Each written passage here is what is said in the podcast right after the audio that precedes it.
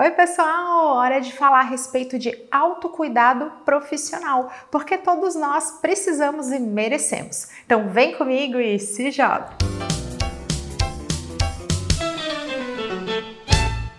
Diversas pesquisas apontam o Brasil como país campeão nos casos de estresse. Em especial no final do ano, todos nós profissionais tendemos a ficar sobrecarregados. As dicas que eu vou passar por aqui são linhas gerais e também um pouquinho da minha experiência e daquilo que eu faço na prática para lidar com todo esse aspecto de cuidar de mim mesma e, claro, poder assim ser uma profissional melhor. Primeira dica essencial é saber impor limites. O limite fala até a respeito de um distanciamento entre você, seus colegas, seus chefes, seus líderes, você e seu cliente. É um espaço necessário para a gente conseguir ter uma atuação profissional melhor. Quero citar para vocês um exemplo na prática sobre como estabelecer esses limites. É você não estar disponível o tempo todo. Sabe aquela coisa de de repente o cliente lembrou de alguma coisa lá, tá de noite, ele manda no teu WhatsApp e você já responde, você já tá falando isso. Ele pede alguma coisa para ontem, você entrega de imediato. Ele faz outra solicitação, você novamente vai atender.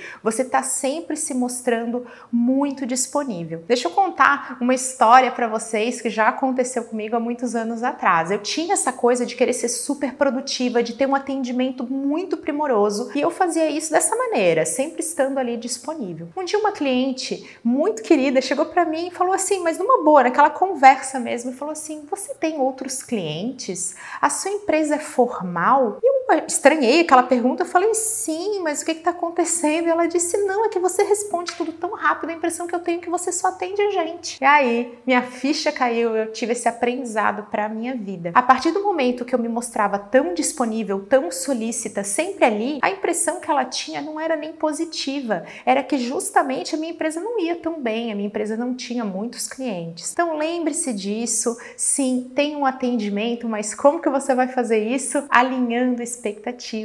Deixe claro, eu tenho essa conduta com os meus clientes atualmente. Alguns deles têm dúvidas sobre o WhatsApp. Camilo, posso te acionar através do WhatsApp? Então eles falam, poxa, desculpa, eu te chamei tantas vezes no WhatsApp. E eu sou bem clara. Eu falo, olha, se eu puder te atender, eu vou te responder prontamente no WhatsApp. Se eu não puder, você vai ficar sem resposta até que eu esteja disponível. Eu também alinho alguns prazos. Olha, para e-mail a resposta 24 horas. Olha, nesse canal a gente vai combinando, deixando super claro esses limites, porque o combinado nunca sai caro, ambas as partes ficam felizes e você se torna um profissional ainda melhor. Isso tem relação com a minha próxima dica, que é sobre comunicação. Saiba comunicar o que você precisa, as suas expectativas, o seu modelo de trabalho. Cuidado, porque o que é resultado, o que é satisfação é a diferença entre a nossa expectativa, aquilo que a gente está esperando e o que a gente entrega. Então, às vezes, na hora de vender, a gente está muito empolgado, a gente promete mundos e fundos, e na hora de entregar, não consegue cumprir e começa a ver esse ruído, começa a ver insatisfação. A fórmula é super clara, eu tenho até conteúdo falando sobre isso. Então, gente, é bem claro, bem fácil de fazer, que é comunicar. Explique, deixe claro, não precisa fazer isso de forma arrogante, nem na defensiva, natural. Só explica como vai funcionar, pergunta se está tudo bem. Vai acontecer exceção? É claro que sim, mas vocês já se alinharam até sobre isso. Quando a gente sabe ouvir e aí consegue falar muito melhor, tudo tende a ser muito mais fácil. Então lembre-se de sempre comunicar as suas necessidades e expectativas. Minha próxima dica é sobre, claro, pessoas. Nunca Nunca aceite ou normalize situações que não merecem esse posicionamento. É aquela coisa de você receber um mega desaforo e aí você começa a passar um pano. Não, não foi bem isso que esse cliente quis dizer. Não, esse meu colega ele é muito estourado. Ai, tal pessoa é tão de lua. Gente, não dá para normalizar desrespeito ou até aquela conduta meio arrogante de quem trabalha com a gente. Vamos lá, precisamos estar unidos em prol de objetivos. A gente sabe que cada pessoa tem o seu jeito, por isso que é ótimo você comunicar. Tem gente que não, não consegue trabalhar bem de manhã. Adoro esse exemplo. Ah, não, de manhã eu não tô legal. Então você já avisa as pessoas, gente, de manhã eu não tô no meu ritmo bom ainda. Ou o contrário, você tá usando a comunicação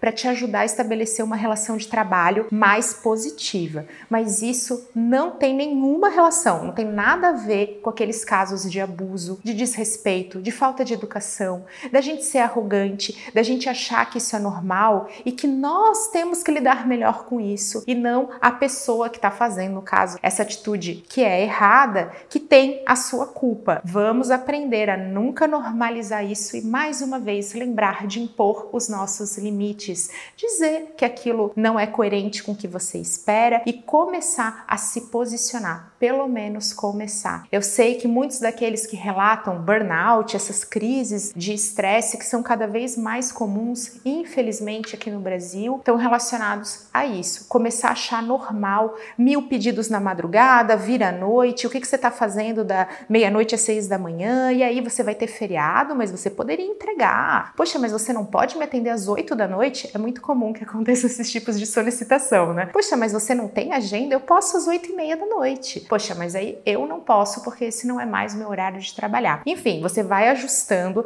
mas não considere isso normal e você o errado por de repente estabelecer determinada rotina. Fique em paz com isso. E assim, unindo uma dica na outra, eu quero falar a respeito de prazos, justamente porque você está normalizando algo que para você não é coerente, não é correto. Cuidado com essa expectativa, com aceitar tudo para ontem, porque né, se tudo é urgente, nada é urgente, cadê o referencial aí? Cuidado com essa coisa de sempre se desdobrar, de sempre acabar aceitando um prazo que você não consegue cumprir. Já falei sobre isso em outro conteúdo. Nós seres humanos tendemos a ser super otimistas na hora de projetar cronograma. O ser humano sempre acha que ele vai levar menos tempo do que na verdade ele leva. Isso é normal é da nossa evolução. Mas agora que você já tem essa informação, que tal começar a colocar no seu planejamento semanal, no seu planejamento diário, no seu planejamento de vida, uma zona de manobra, uma pequena área, um pequeno espaço para você falar assim: calma aí, se der tudo errado, eu tenho esse espaço. Poxa, se eu não me sentir bem, eu não vou ficar super estressado pelos prazos impossíveis de cumprir que eu mesmo estabeleci. Evita o tempo inteiro se colocar em enrascada. Isso é autossabotagem e a gente não precisa nem merece isso. E para a gente fechar esse conteúdo, vamos falar a respeito dele, dinheiro, monetização. Por favor, vamos passar a dar valor para aquilo que a gente faz. Quem trabalha com marketing, como é o meu caso, está acostumado a passar certas dicas. Eu, inclusive, gero conteúdo sobre isso nas redes sociais, então é muito comum que as pessoas não entendam esse limite entre o que é uma dica gratuita e o que é um trabalho estruturado de consultoria, o que é um treinamento. E aí cabe a gente, né? Eu faço isso de forma bem constante, dizer: olha, eu consigo te passar até aqui. Analisar o seu perfil no Instagram não é algo que eu consigo fazer, até por ética. Para isso eu preciso de um processo e aí sim é um trabalho remunerado. Então a gente tem que saber estabelecer isso para que a gente possa se valorizar. A partir do momento que você não tem essa noção de valor próprio